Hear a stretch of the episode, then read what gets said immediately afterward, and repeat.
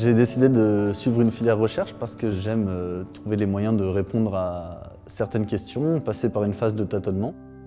Parfois les résultats sont positifs, parfois ils sont négatifs, euh, mais un résultat négatif euh, n'est pas forcément un échec. Cela permet d'écarter une mauvaise hypothèse.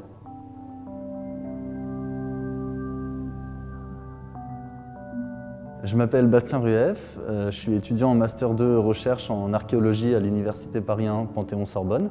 Et je travaille euh, sur l'âge du bronze en Crète, qui s'étend entre 3200 et 1200 avant Jésus-Christ. Et je m'intéresse aux lampes de la civilisation minoenne, donc la civilisation crétoise de cette époque, à la manière dont elles étaient utilisées, donc la gestuelle impliquée euh, dans cet éclairage. Quel combustible était utilisé, quel type de mèche, quel luminaire en termes de forme et de matériaux? Et j'essaye de restituer la lumière dans les bâtiments, bref, de comprendre comment les lampes s'inséraient dans euh, le système d'éclairage des bâtiments euh, crétois de l'âge du bronze. Comme il n'est pas possible d'utiliser des objets euh, archéologiques pour faire des expériences, car ce sont des objets fragiles, j'ai fait reconstituer des lampes expérimentales. Sur la lampe en pierre, la panse est située ici. Elle était destinée à recevoir le combustible à l'état solide ou à l'état liquide. Elle est dotée d'une échancrure qui permettait de recevoir la mèche. La lampe en argile est euh, également faite d'une panse pour recevoir le combustible. Son bec accueillait la mèche et elle est dotée d'une anse qui permettait de la transporter. La lampe à piédestal euh, était vraisemblablement utilisée de manière fixe car son, euh, son pied est trop encombrant pour qu'elle puisse être transportée. Le combustible était également versé dans la panse et l'échancrure située ici recevait la mèche. J'ai essayé une gamme variée de combustibles qui pouvaient être utilisés à cette époque, ainsi qu'une gamme euh, variée de mèches. Pour l'instant, du lin, de la laine, du papyrus et du jonc. Le lin et la laine se présentent sous forme de bobines, c'est-à-dire qu'ils sont déjà filés. Euh, quant au papyrus et au jonc, euh, j'essaye de les filer avec des méthodes traditionnelles, c'est-à-dire de partir de la plante directement et d'obtenir un fil à l'image de ce qu'on peut trouver sur une bobine. De même que les combustibles, les mèches ne se sont pas conservées car ce sont des matériaux périssables, euh, mais on peut les connaître euh, grâce à la carpologie, donc l'étude des graines euh, fossilisées, ainsi que l'anthracologie, qui étudie les charbons de bois, et de l'iconographie, par exemple en Égypte, où on voit certains végétaux utilisés.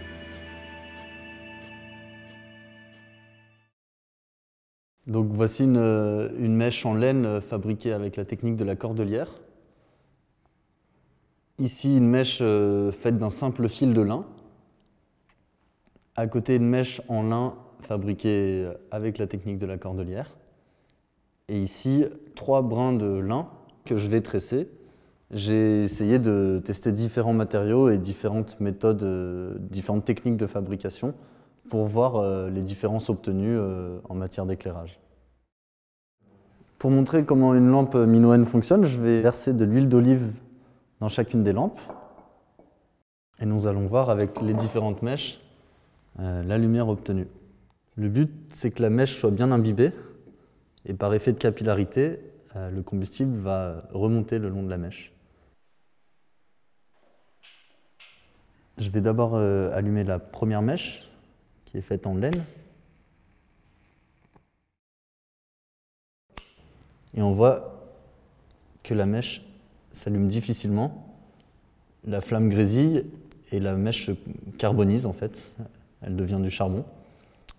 Donc on constate que la lumière obtenue n'est pas, n'est pas optimale. Et d'ailleurs la mèche s'éteint rapidement. Je vais ensuite allumer la, la mèche en cordelière, en lin et en cordelière, qui elle a l'air de fonctionner, elle fait une flamme pérenne, assez grande et qui finalement s'agrandit euh, dès lors que la mèche est épaisse. Les mèches dégagent des odeurs euh, de brûlé ou non. La manipulation des lampes euh, et de l'huile d'olive s'accompagne également de senteurs et qui s'intègrent finalement au bruit et aux odeurs de la ville à l'époque. Enfin, je vais allumer la dernière mèche qui est faite d'un simple fil de lin.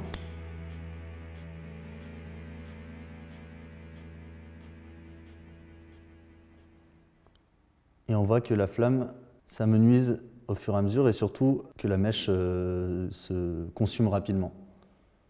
La lumière n'est donc euh, là non plus pas réellement optimale. il vaut mieux des mèches épaisses qui, euh, qui permettent finalement à la flamme d'avoir plus de matière à brûler. Les différences d'intensité lumineuse ne sont pas toujours perceptibles à l'œil nu. J'utilise donc des instruments de mesure tels qu'une cellule photométrique ou un thermocolorimètre pour enregistrer les différences d'éclairement et de couleur de flamme. Euh, ces données, obtenues en lux et en Kelvin, me permettent de modéliser l'éclairage en 3D euh, et d'obtenir des ambiances d'éclairage euh, de l'époque minoenne. Pour modéliser l'éclairage en 3D, je prends le plan des bâtiments qu'on dessine à l'issue de la fouille.